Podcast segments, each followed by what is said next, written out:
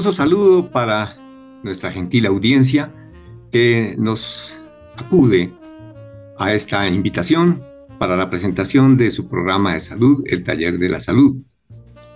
Gracias a la Divina Providencia, porque nos favorece y nos facilita siempre la oportunidad para llegar a presentar los temas que hemos escogido para la emisión de esta noche. Igualmente a nuestra Madre María, porque siempre sabemos y sentimos su compañía en este y todos los momentos de nuestras vidas, que es, lo sabemos, nuestra Madre Protectora. Gracias igualmente al Padre Germán Acosta por abrir este espacio para la presentación del Taller de la Salud y mil gracias también al equipo técnico que hace realidad la emisión de este programa.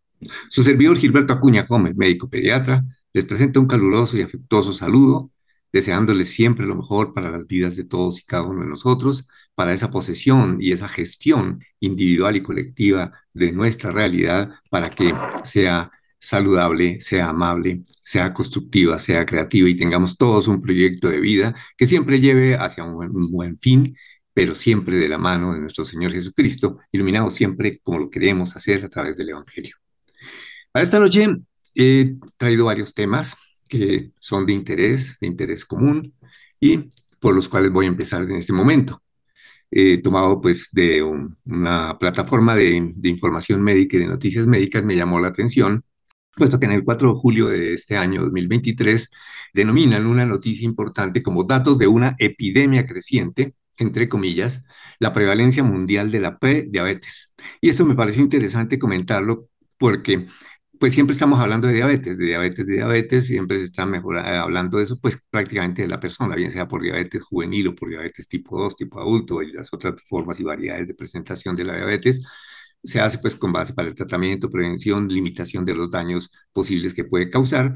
Y en general me pareció que también este paso anterior, que es lo que está dentro de todos los procesos de medicina preventiva, de promoción de la salud, en cuanto que todos los factores que sean... Em, que puedan eh, confluir hacia la presentación de una enfermedad, una enfermedad con una carga tan importante para la salud mundial, es importante estar eh, abocando cada vez que sea necesario. Entonces se dice eso que es una prevalencia mundial de la prediabetes y por eso hago esta eh, anticipación, puesto que la carga global de la prediabetes es creciente y alarmante. Entonces vamos a, mirar y a, leer y a, eh, relatar por qué se considera que esto es una carga que es creciente y alarmante. Los autores es una doctora Mary Rooney y otros eh, autores, y está publicado en una revista, traduzco, que se llama El cuidado de la diabetes de este año, del 2023, y es, el título, insisto nuevamente, es la prevalencia global, es decir, universal de la prediabetes. Ahora bien, entrando en el tema, la prediabetes es una infección, una afección caracterizada por niveles elevados de la glucosa, es decir, del azúcar en sangre, por debajo del umbral. Es decir, nosotros eh, en los exámenes de laboratorio tenemos unos topes máximos y mínimos dentro de los cuales cada eh, uno de los factores que, o indicadores o variables que nosotros pedimos y analizamos tienen un valor superior y un valor inferior porque encima del superior, obviamente, pues está cuando es complicado hacia el alza o hacia la enfermedad, o por debajo también, pues que siempre habrá enfermedades que se caracterizan por estar por debajo de los niveles de una variable que queramos considerar. Por ejemplo, si me dicen que los glóbulos blancos están muy por debajo de 5000 por centímetro cúbico, pues ya estoy viendo a ver qué está pasando con, esa, eh, con ese componente de la sangre. Entonces, como decíamos que la prediabetes es una afección, afección caracterizada por niveles elevados de glucosa en sangre por debajo del umbral para un diagnóstico de diabetes.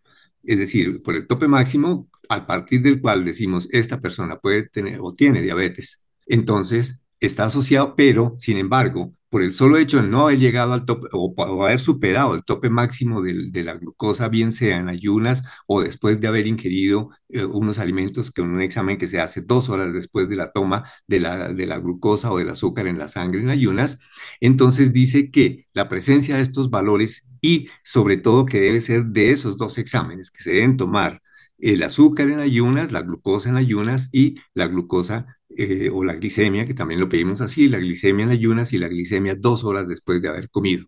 Entonces, cuando estos eh, datos están mm, encontrándose que, por ejemplo, si tenemos la glucosa después o la, glicemia después de la comida en un valor entre 140 a 199 miligramos por decilitro, que ese, ese valor lo va a ver el médico, pues él tiene que considerar que esto sí es francamente prediabetes debe estar mucho por debajo de 140 para que consideremos que es una respuesta normal al alimento que se ingirió. Y la glicemia o azúcar que se ha tomado en ayunas siempre debe estar por debajo de 126 miligramos por decilitro.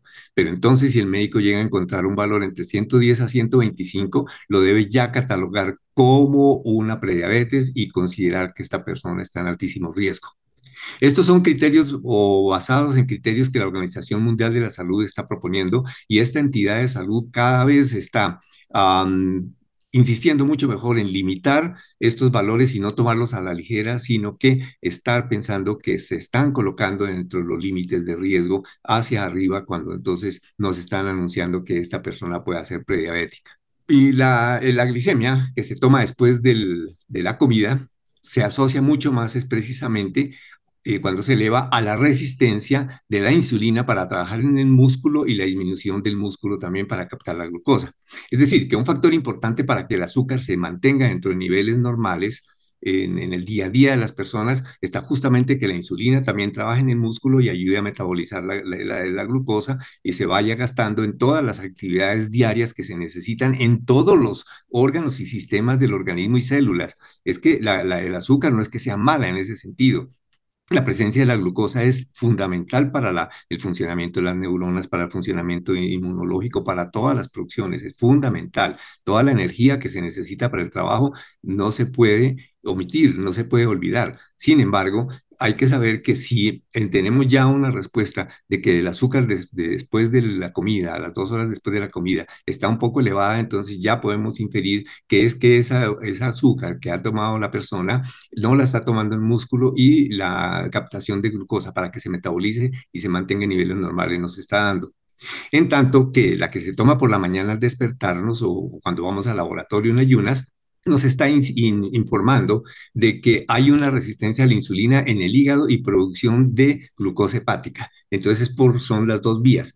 Eso nos hace explicar y me pareció muy importante mencionarlo en, la presentación de esta noche, precisamente para que no nos quedemos cuando hay alguna sospecha solamente con uno de estos dos valores, sino que es necesario que se tomen los dos valores, que se tomen los dos datos. El hecho que digamos, que, que sean coincidentes los dos y que eh, si está elevado el azúcar en la, en, o un poquito llevándose a los niveles superiores en ayunas y la después de comer no sube tanto, no significa demasiado, solo puede tener un 20-25% de información. Entonces, no es que sea muy confiable eso, de tal manera que si una persona se está acercando a los 125 miligramos de, de, de glicemia en ayunas, pues hay que considerar la prediabética, hay que tener cuidado. Pero, sin embargo, también se necesita la otra fase para acabar de eh, mm, consolidar la sospecha diagnóstica. Entonces, dice que si eh, tenemos elevada el azúcar después de, comer y que necesariamente tenga que mm, reportarse que el azúcar en ayunas deba estar elevada, mm, no es tan frecuente que así suceda. Y lo mismo lo contrario, no sé si me hago explicar. De manera que si alguien tiene un azúcar elevada después de comer y la de ayunas no, pues es de observación. Habrá que observarlo y digamos que la una no implica la otra.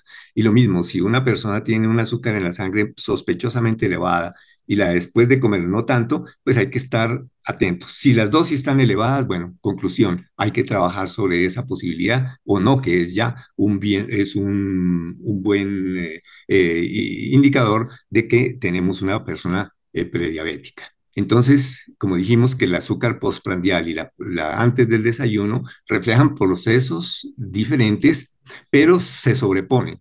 Entonces, ambas, bien sea la, el azúcar que se toma después de comer o la de en ayunas, tienen algo alto riesgo de desarrollar diabetes y hasta un 50% progresa de diabetes en un plazo de cinco años.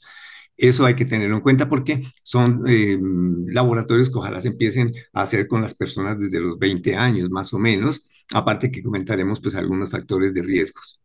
También estas personas que tengan elevados estos dos datos tienen, mm, aumentan el riesgo de tener enfermedad renal crónica, enfermedad cardiovascular y mortalidad. Entonces, esto desmitifica un poco que teníamos que esperar a que los datos de, azúcar estuvieran mm, francamente elevados para diagnosticar eh, a un paciente como diabético. Esto no lo desmitifica y nos hace ver que como pacientes y como médicos tenemos que estar mucho más eh, atentos a esto, estar haciendo este examen con alguna periodicidad, siquiera una vez o dos veces al año, y tener en cuenta estos dos datos. Especialmente, claro, el médico juzgará con base en todos los factores que pueda estar presentando esta, esta persona, si hay antecedentes familiares, si es una persona obesa, si es una persona que se le encuentra que tiene eh, mm, estilos de vida poco saludables, fumador, eh, consume alcohol o drogas o, sustancias psicoactivas Mm, poco, más bien eh, eh, poco activa, más bien sedentaria.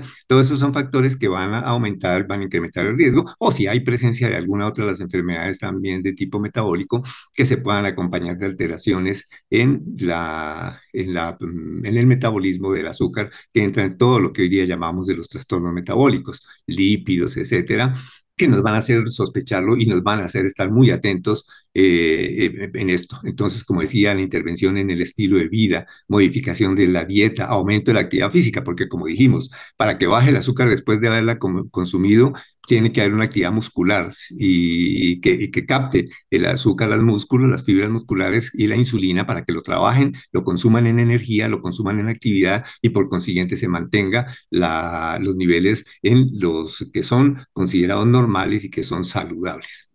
Entonces, la modificación de, la dieta, aumento de la actividad, bueno, si es necesario alguna medicación, ya el médico lo decidirá, pero en ambas condiciones o en todas las circunstancias que el médico lo defina, él tendrá que estar viendo cómo evita la progresión a la diabetes de las personas que tengan elevados estos dos valores.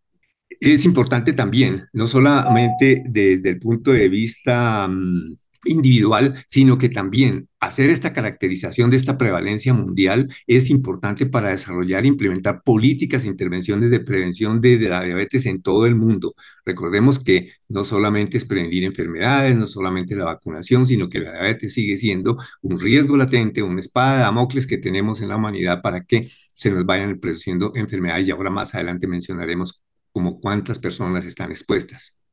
También nos permiten planificar toda la salud pública, ya que se destaca en la población con alto riesgo, la necesidad de tratamiento para la diabetes y las personas que puedan necesitar atención por complicaciones futuras. Recordemos riñones, corazón, cerebro, pueden estar afectados por ellos. En el 2019, el Atlas para Diabetes, en su novena edición, estimó que en todo el mundo aproximadamente el 7,5% de los adultos de 20 a 79 años es decir, alrededor de 374 millones de personas en el mundo tenían una alza en el azúcar de, mm, medida después del alimento. Y sobre todo, pues que de momento la prevalencia más alta está en los países de América del Norte y del Caribe. Sin embargo, eh, e, esta medición pues capta solo una parte de población con prediabetes. Ahora, caracterizar también la prevalencia, es decir, que estén elevados los niveles de azúcar en ayunas, puede eh, dar una evaluación más completa de la carga global de los pacientes prediabéticos. Entonces, esto se debe mirar y nos invita a que las instituciones de salud de cada uno de los países pues estén tomándolo esto seriamente para que mm, podamos evitar las complicaciones que esto nos pueda eh, traer. Esta mm, investigación que la que estoy mencionando, ellos se basaron en, en, 80 estudios y, fueron mirando todas las publicaciones y, vigilando a nivel de varios países del mundo. ¿Qué les arrojó toda esta investigación y toda esta, esta observación que hicieron? Que aproximadamente dos tercios de los países no tenían datos ni tanto de glicemia tomada después de las comidas o en ayunas que sea tomado de alta calidad. Esto es importante precisamente para llamar la atención que estos exámenes de laboratorio sean tomados por laboratorios idóneos con técnicas bien elaboradas con la persona en las condiciones que se, deba, se deban realizar para que sean confiables. Y entendemos que los estudios de alta calidad, pues básicamente se hacen por ahí en 43 o 40 países del mundo y entendemos que esto tiene mucha relación precisamente con el desarrollo, em, con el desarrollo de cada uno de los países y por consiguiente de la calidad de los servicios médicos de que dispongan, que sabemos pues que para todas partes del mundo no son exactamente iguales ni tienen la disponibilidad de todos los estudios. Entonces, volvemos a insistir que la prevalencia mundial para la glucosa o el azúcar elevada después de la comida para el 2021, según estos estudios, fue del 9,1% de la población estudiada, es decir, lo cual nos da una proyección como de 464 millones de personas que pueden, están en esta condición y por consiguiente las consideramos que son de altísimo riesgo.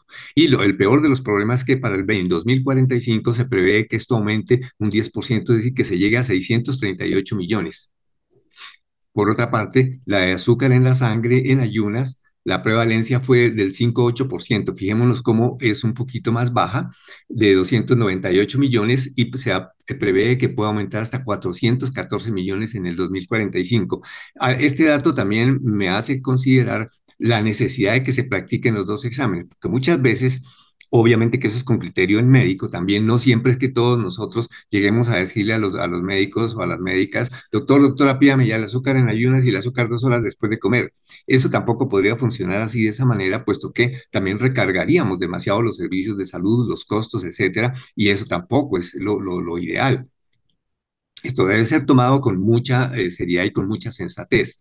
Sin embargo, estos son pues llamadas a atención a las personas que, por ejemplo, sepan que tienen antecedentes de familiares diabéticos cercanos, eh, los padres, abuelos, tíos, en fin, pues para que estén también hablando eso en sus historias clínicas y puedan em, elaborar estas em, órdenes y estos procedimientos con base en también en el criterio médico, que es muy importante. Eh, por ahora se dice que tanto los datos de esas dos mediciones de azúcar en el 2021 fue más alta en los países de ingresos, de ingresos altos. Sin embargo, se sospecha que para el 2045 el crecimiento eh, de estos casos será en los países de más bajos ingresos. Y eso me parece que tiene razón porque en la medida que los, las personas que viven en países de altos ingresos eh, se van dando cuenta de la importancia de esto, pues seguramente acuden más oportunamente al médico tienen disponibilidad de los exámenes, insisto, no en abusar de la cantidad de los exámenes que se practican porque sería un error garrafal eh, e insostenible económicamente, pero sí hay que hacerlo porque hay que proteger la salud de las personas cuando esté completamente indicado. Insistimos, ¿cuándo será que está indicado? Pues cuando hay estos antecedentes hereditarios, familiares, cuando la persona está obesa, cuando tiene un índice de masa corporal elevado, cuando tiene también los triglicéridos elevados, si está teniendo, empezando a tener manifestaciones cardiovasculares, renales o neurológicas o de alguna otra, pues siempre se estará estudiando y eso ya forma parte de un contexto general que el médico con una excelente historia clínica, como siempre lo hemos insistido, que nosotros los profesionales de la salud somos totalmente adheridos a nuestra calidad de historia clínica y así siempre lo soñamos y lo esperamos que se nos cumpla. Entonces, en conclusión, esa prevalencia, volvemos a insistirlo, ajustada para estos de las dos azúcares, está como para que nos den 464 millones y 298 millones en ambos datos entre adultos entre 20 y 79 años en todo el mundo. Total que esto va a seguir aumentando. La estimación de esta prevalencia eh, aumentaron sustancialmente con el aumento de la edad. Este es otro dato que es importante y que está muy en relación con lo que es la diabetes de tipo 2. Obviamente estos exámenes serán mucho más cercanos a lo normal mientras más joven sea la persona, 20 años. Las personas que se están acercando hacia el límite de los 79 años que se hizo este estudio, por consiguiente, pues tendrán que ser, eh, ser eh, mucho más elevadas. E insistimos que pues obviamente esta prevalencia global pues va a seguir aumentando. Es importante pues que la Organización Mundial de la Salud sigue eh, llamando la atención. Las conclusiones de ello es que se necesita una prevención eficaz, especialmente en los países de bajos ingresos para frenar la epidemia de diabetes. Los datos de alta calidad que actualmente no están disponibles, ya lo comentaba yo anteriormente, para aproximadamente dos tercios de los países del mundo. O sea que esto hay que mejorarlo en esos dos tercios y seguramente pueda que estos datos aumenten más. Será fundamentalmente para los esfuerzos de vigilancia mundial.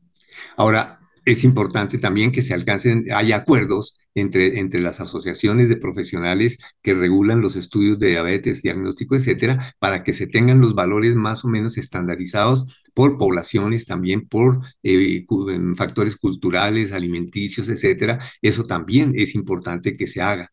Luego, esto es toda una oportunidad de vigilancia epidemiológica esta prediabetes nos va a permitir estar observando estos comportamientos que serán necesarios para prevenir el desarrollo de estas enfermedades catastróficas, graves y pues en realidad mortales. Muy bien, con esto concluyo este primer punto que quería, quiero, que estoy eh, tratando para esta noche.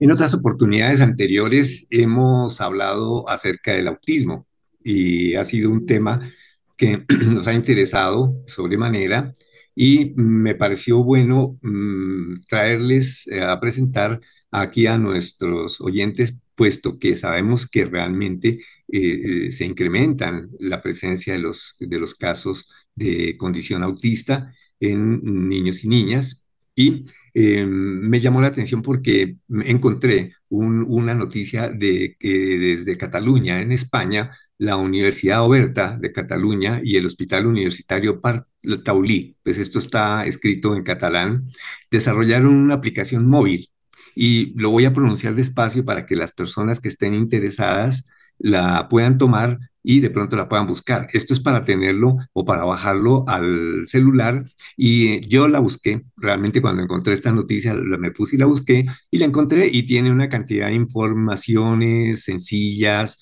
actualizaciones sobre el tema del autismo para las familias que lo tengan. Entonces, este, insisto, que doy este dato mm, básicamente por si alguna persona sabe que o conoce que hay una familia con algún niño o niña que sea autista, pues que le cuenten que existen estos recursos de información. Mm, no habla prácticamente mucho pues de que sea Mm, como para terapéutica, para tratamiento, pero para sí para información. Entonces me parece importante comunicar esta noticia, que de eso se trata también nuestra misión, de comunicar esas noticias con elementos que puedan ser importantes para nuestra población. Esta aplicación que se puede bajar a cualquier celular eh, está escrito de la siguiente manera. Lo dicto despacio para que las personas lo puedan tomar y anotar. Empiezo. T mayúscula, E mayúscula, a mayúscula. Esto está relacionado con trastorno del espectro autista. Por eso esa aplicación estaría con, ese nombre. Entonces vuelvo a repetir. T mayúscula, E mayúscula, A mayúscula. P minúscula, P minúscula dos veces. A mayúscula, U minúscula, T minúscula, I minúscula, S minúscula y M minúscula pronunciado de corrido que haría T-A-P-P autism. Pero, insisto, T-E-A mayúscula, P-P minúscula, A de autismo en mayúscula y autism. Si no, autism. Entonces, eh, esa, esa, aplicación pretende dar respuesta a las necesidades de las personas con trastornos del espectro autista y de quienes interactúan con ellos. Y yo diría más que todo las personas que interactúan. la, publicación insiste en que es un reto para las familias como para los profesionales de diversos ámbitos como el sanitario, tener un espacio educativo y eh, para estas personas. Eso, pues los investigadores de, la, de esta universidad que mencioné, de la Huerta de Cataluña, pues lo trabajaron en ese sentido, dándose cuenta de esa necesidad que hay de estar eh, ofreciéndoles a las familiares de eh, estas aplicaciones. Esta está disponible en español y tiene también colección de videos cortos que responden a preguntas habituales con temas como vivir con TEA o trastorno, trastorno del espectro autista, TEA en la educación y TEA para profesionales. Fijémonos que esto, estos son formas de presentación muy amigables que me parece que pueden ser útiles para las familias que están eh, transitando en la vida con un niña, niño con trastorno espectro autista que pueden llegar a la edad adulta o mayores, como sabemos pues que es una enfermedad de largo evolución crónica y con distintas condiciones y características de presentación. También ofrecen ejemplos de primera mano de los problemas cotidianos a los que se enfrentan las personas con el trastorno espectro autista en los diferentes grupos de edad, tanto en casa como en la asistencia sanitaria aún en su vida profesional a los que lo llegan a hacer. Los videos pretenden fomentar la comprensión y la empatía promoviendo un entorno más integrador y solidario. Esto me pareció supremamente humanizante, puesto que eso se trata en salud y en todo lo que se ofrezca para las personas, un entorno y un espacio humanizador para todos los, eh, para las personas que tengan alguna condición. En algunos de esos videos, algunos psicólogos subrayan que la comunicación debe ser clara y sencilla, con apoyo visual y con videos e imágenes, que es lo que pues, el, el, el, niño o niña con espectro autista comprende mejor. También explica que a las personas con TEA les cuesta entender las metáforas. Sí, es decir, para una persona con aspecto autista, muy probablemente una de las eh, de las metáforas eh, que, que se puedan utilizar, eh, pues seguramente no las van a entender porque ellos entienden un vocabulario muy concreto, ¿sí? Entonces, cualquier cosa como que haya que hacerle comparaciones, pues muy probablemente no, no, lo, no lo van a lograr. Las señales no verbales, por lo que deben evitarse. Recordemos que ellos tienen varios problemas de socialización, de contacto, entonces, pues todo esto se les puede dificultar. También las terapeutas ocupacionales explican cómo los niños de trastorno espectro autista tienen problemas sensoriales que pueden pasar desapercibidos y que pueden tener dificultades para realizar actividades cotidianas sencillas como ducharse, ir al colegio, asistir a las aulas con muchos otros niños.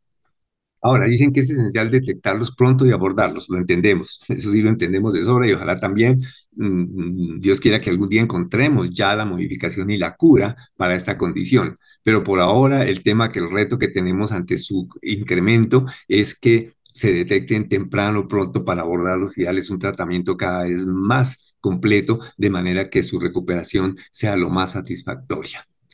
Eh, nos dicen que pues que es interesante que se tenga en cuenta sobre todo los aspectos de enfrentarse cuando se hace el diagnóstico, ¿sí? Eh, puesto que hay, hay videos para hacer eh, eh, esto y también para cuando los niños o niñas vayan por primera vez a ver unos videos, pues tengan una información que sean fáciles. Como mencionaba yo anteriormente, se dice que el, trastorno de espectro autista es muy amplio y abarca todas las particularidades o, presentan más o menos todas las particularidades observadas en estos eh, pacienticos en videos breves, concisos, eh, que no, no, no sean tan complicados para que ellos lo puedan entender. La aplicación es útil para tener una idea general, general de qué es el trastorno del espectro autista, entenderlo, conocerlo, cuáles son las características de las personas con trastorno espectro autista y una idea inicial de cómo relacionarse con estas personas.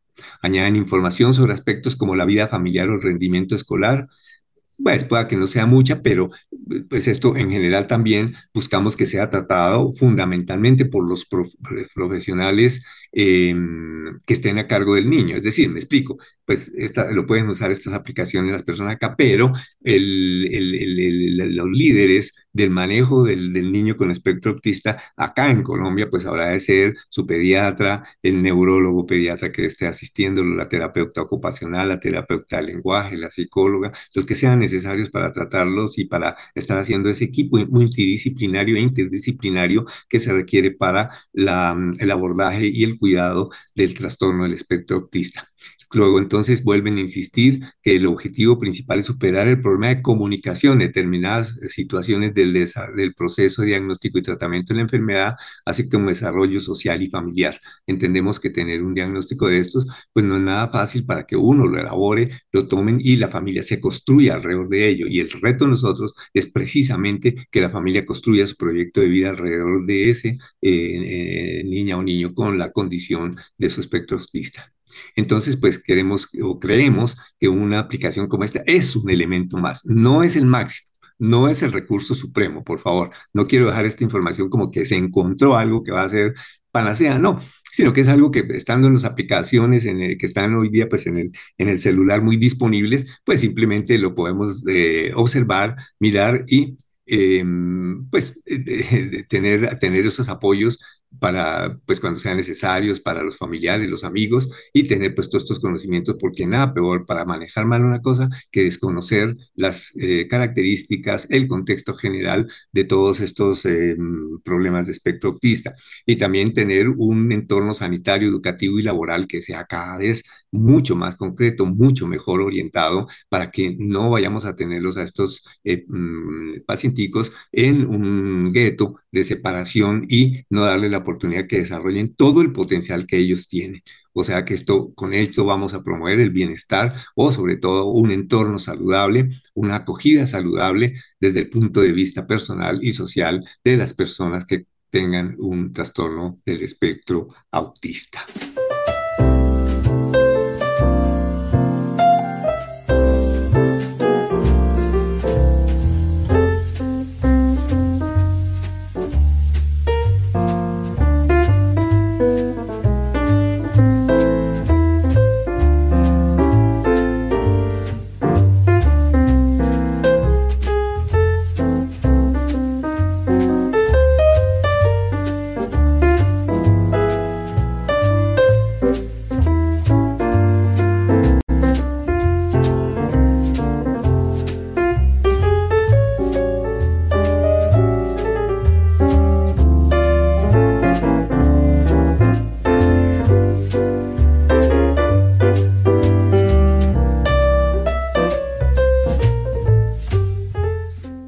Que encontré en las plataformas de información médica y que me pareció interesante hablarlo porque también hemos eh, hecho comentarios en otras oportunidades sobre el envejecer activo. Eh, mm, encontré esta pregunta, ¿hasta qué edad se es demasiado mayor para empezar a hacer ejercicios de fuerza? Eso me pareció una pregunta bien interesante porque a veces eh, mm, se trata más bien, por ejemplo, y lo veo uno, que pues como que la persona mayor que, que, tenga un buen asientico, que tenga un buen silloncito para que de pronto le coja el sueño allá, y en fin, y todos los que vamos ya hacia, hacia esa edad, a veces uno quiere tener como espacios mucho más cómodos donde me pueda quedar sentadito y de pronto, eh, bueno, y que en algunas oportunidades, según la capacidad ya de movimiento, desplazamiento, de coordinación, etcétera, pues para prevenir también accidentes. Eh, sin embargo, se dice que el envejecimiento es una de las mayores amenazas para la libertad e independencia que alguna vez se haya conocido. O sea que hay que manejar el envejecimiento como un proceso de libertad y no de limitación. Y uno de los aspectos que consideran las personas que hicieron esta observación es que sí, limita la libertad tan solo por lo que se hace a los músculos. Dice que las hormonas corporales que intervienen en el nacimiento de la masa muscular disminuyen con la edad. Es decir, pues sabemos que todo, ya lo hablamos en el, ah, comentario anterior sobre la prediabetes, de cómo el músculo metaboliza el, azúcar, metaboliza la producción de energía y con esto se están manteniendo esas fibras. Pero para eso también hay que ponerlos en movimiento. De manera que si desde muy jóvenes empezamos a ser sedentarios, pues esa, ese consumo de, energía en el músculo no se hace y por consiguiente van a disminuir la cantidad y la calidad de las fibras musculares la hormona tiroidea y además todas las otras hormonas importantes en la actividad eh, orgánica general, pues eh, son, son importantes. Dicen que intervienen en el mantenimiento de la masa muscular, pero disminuyen con la edad. Y dado que los adultos mayores tienden a ser menos activos y a comer menos proteínas, porque también empezamos, no, que todo me sienta mal, que yo tengo que comer más poquito, que ya con el envejecimiento me toca tener una dieta mucho más simple. Entonces se, se descuidan de, de pronto la mm, participación equitativa y equilibrada de todos los nutrientes y para que la alimentación verdaderamente sea equilibrada, suficiente y adecuada, como lo hemos comentado en otras oportunidades.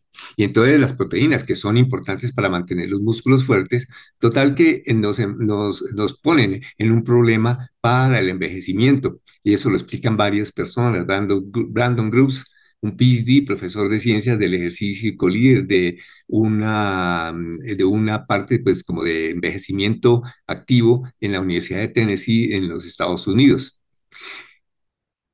Además, no solo la, célula muscular, sino que todas las células satélites que intervienen en la reparación muscular, es decir, todas las de proceso inflamatorio, en fin, todos los que aportan el mantenimiento de las células musculares, también se vuelven menos respectivas, según este doctor Bruce, y las fibras musculares conservan menos de ellas. Por tanto, el crecimiento muscular también se vuelve más difícil. De hecho, si ya está disminuyendo el poco crecimiento muscular, si no hay ejercicio, pues se va a volver más difícil.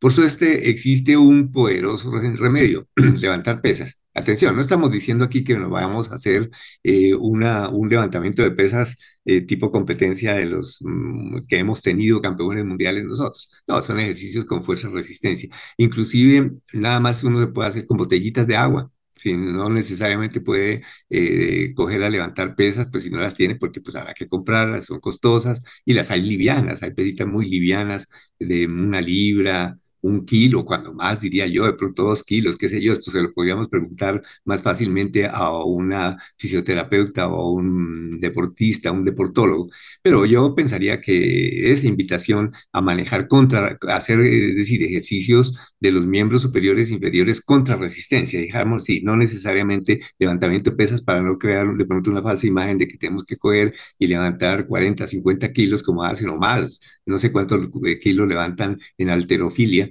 en las eh, competencias mundiales, en las eh, olímpicos y demás. No, de eso no se trata, pero sí pesitos. Y mm, una forma, he visto a una fisioterapeuta mexicana que ella nada más dice coja botellitas de agua y haga ejercicios para mover y hacer fuerza muscular. Entonces ese ejercicio de fuerza ayuda a detener la pérdida de la función muscular que conlleva el envejecimiento. Estimula el crecimiento muscular. Fíjense que a pesar del envejecimiento, si le hacemos ejercicio, hay un poco de crecimiento muscular y por consiguiente vamos a mejorar la calidad del tejido, lo que significa que se puede generar más fuerza con una cantidad determinada de músculo.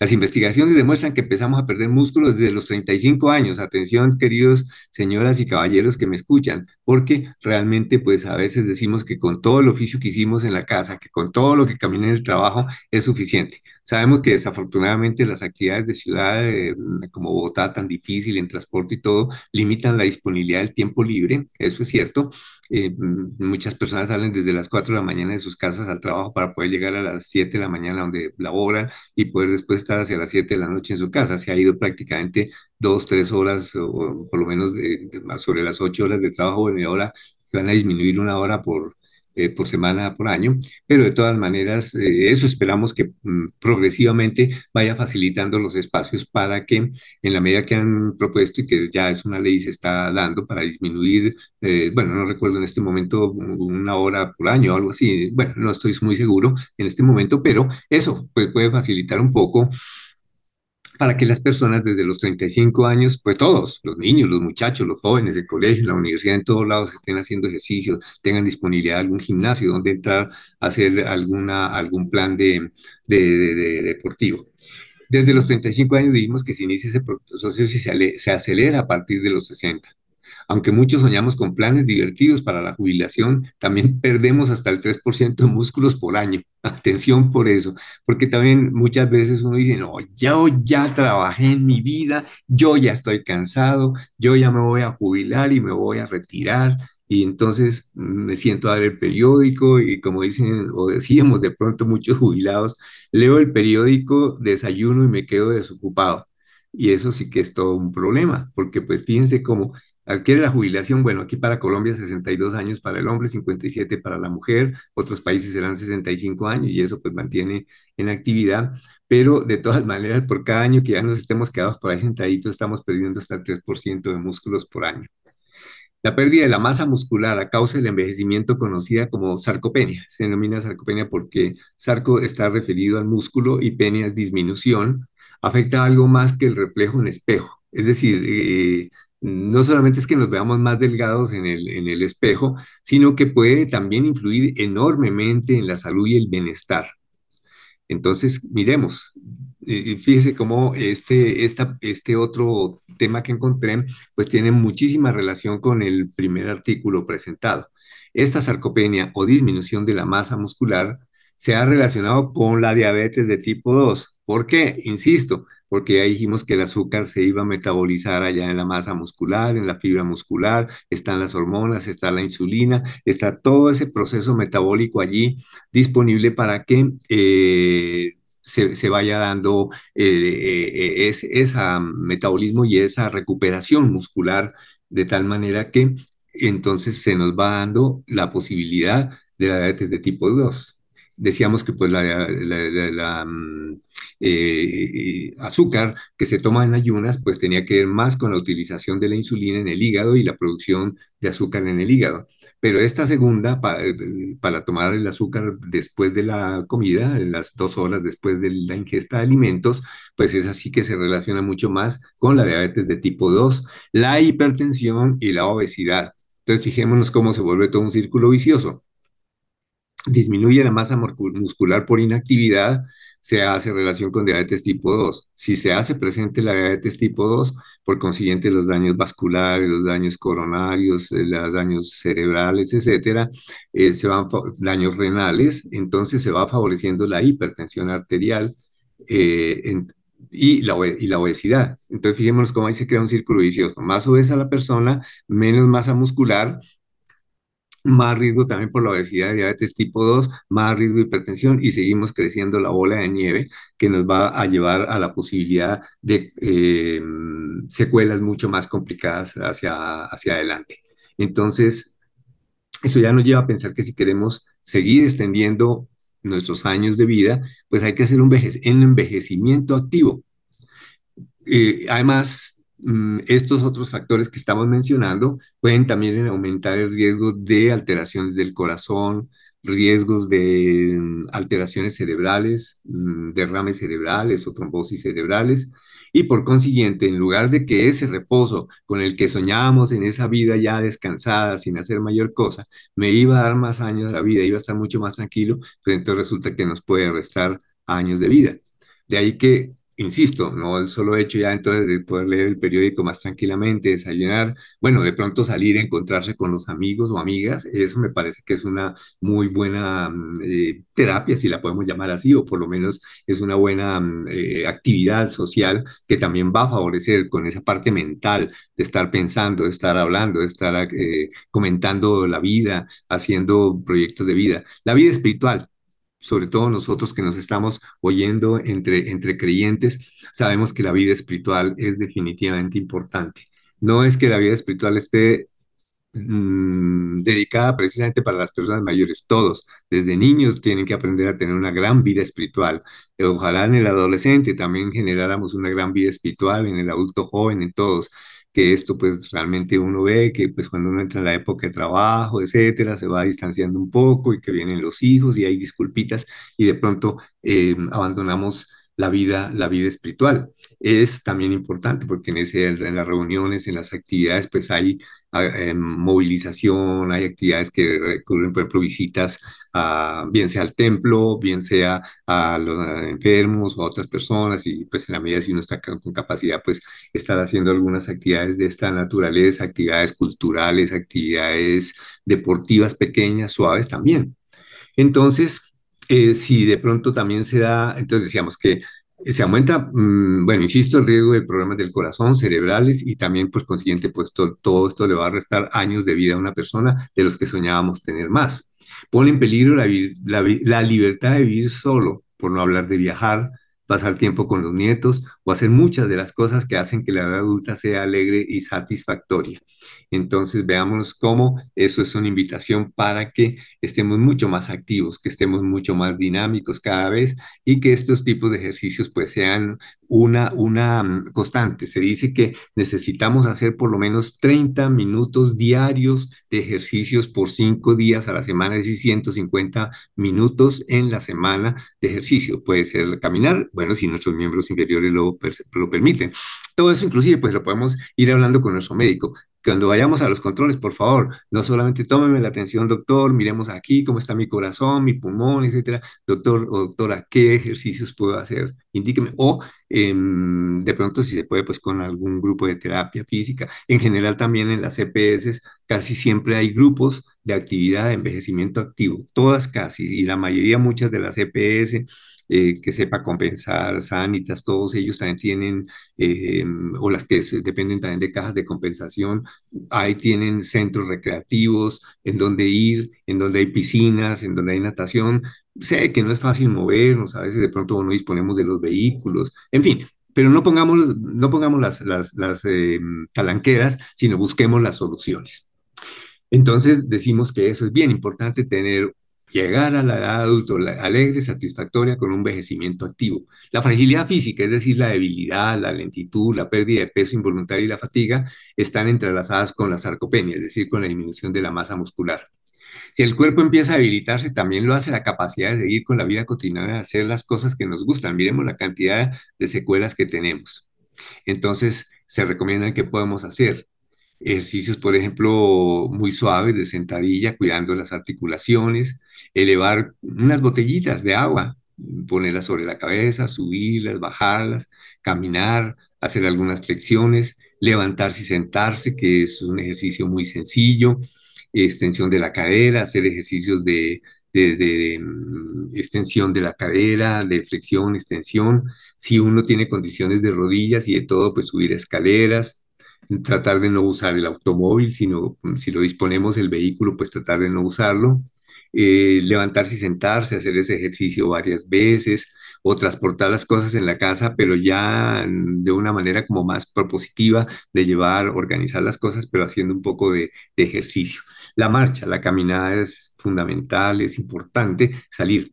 Yo pienso que también muchos ejercicios se pueden hacer y hay muchos parques cerca. Yo he encontrado personas mayores que salen a los parques que están por ahí cerca de las casas y en donde hay varios, varios eh, eh, elementos varias estructuras que permiten hacer algunos ejercicios de fuerza muscular, de marcha estática.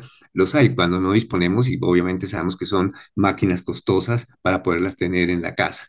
Entonces se puede salir al parquecito cercano que yo he visto en la mayoría y una gran cantidad de parquecitos que tienen todos estos eh, instrumentos disponibles para hacer un poco de fuerza, marcha, es, eh, marcha estática, Mm, eh, tratar de hacer algunas flexiones al aire libre, por supuesto, mucho mejor para recibir sol y también saber que el sol pues, nos va a aumentar la masa ósea y la mineralización.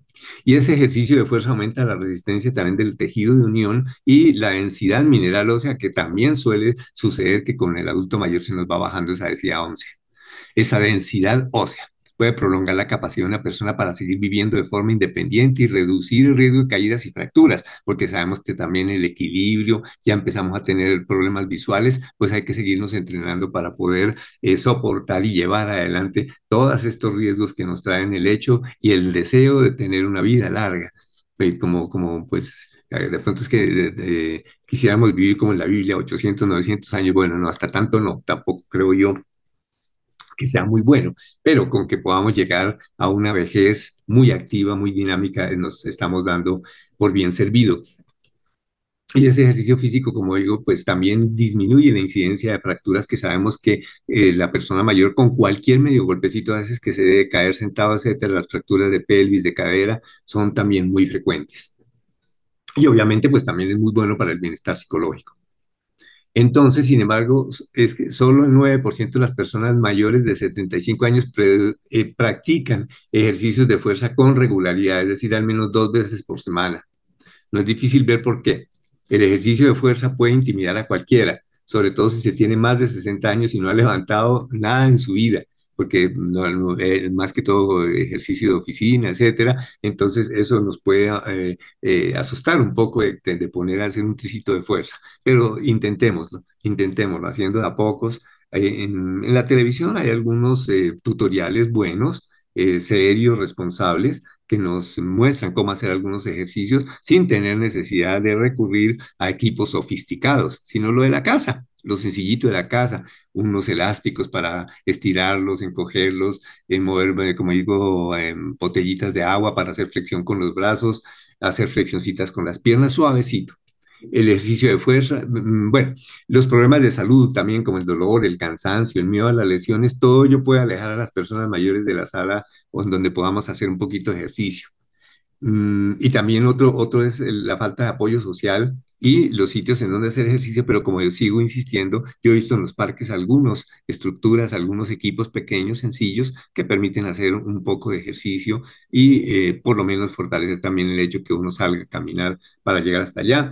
Obviamente que a veces a uno lo asustan también los familiares, empiezan, no, papá, mamá, es que ya tú no sé qué, que tiene que salir con cuidado, cierto. Bogotá no es una ciudad sencilla, Bogotá no es una ciudad eh, a veces intimidante por la inseguridad y demás. Sin embargo, yo pienso que hay algunos espacios en donde aún se puede buscar. Y lo ideal es que ojalá pues todas las políticas de desarrollo humano apunten hacia eso y apunten también a darnos a las personas mayores buenos espacios para tener fortalecimiento muscular, pero también fortalecimiento espiritual, fortalecimiento familiar, fortalecimiento afectivo, espiritual, que eso es, lo necesitamos todas las personas que ya hemos llegado a este espacio de adquirir una muy justa pensión que ojalá se llegue para todas las personas y todas las personas que envejezcan tengan un recurso y ojalá lo logren trabajar y las políticas de em, trabajo, laborales y de pensión, pues se logren llegar a la manera que todo el mundo disponga de un recurso para tener una vejez digna, una vejez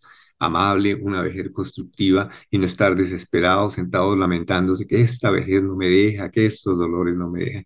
Y siempre pues ofreciéndole a Dios todo y siempre confiando en Dios y la divina misericordia que esto vamos todos adelante vémoslo optimistamente. Dentro de las dificultades, veámoslo todo optimistamente. Muy bien, con esto termino por esta noche. Les doy a ustedes mil gracias por haberme prestado la atención y por haberme permitido llegar hasta sus hogares. Dios mediante, dentro de ocho días tendremos algún otro programa que nos pueda tener algunas informaciones de interés de, para todas las personas y para la comunidad en general. Feliz noche y hasta la próxima vez.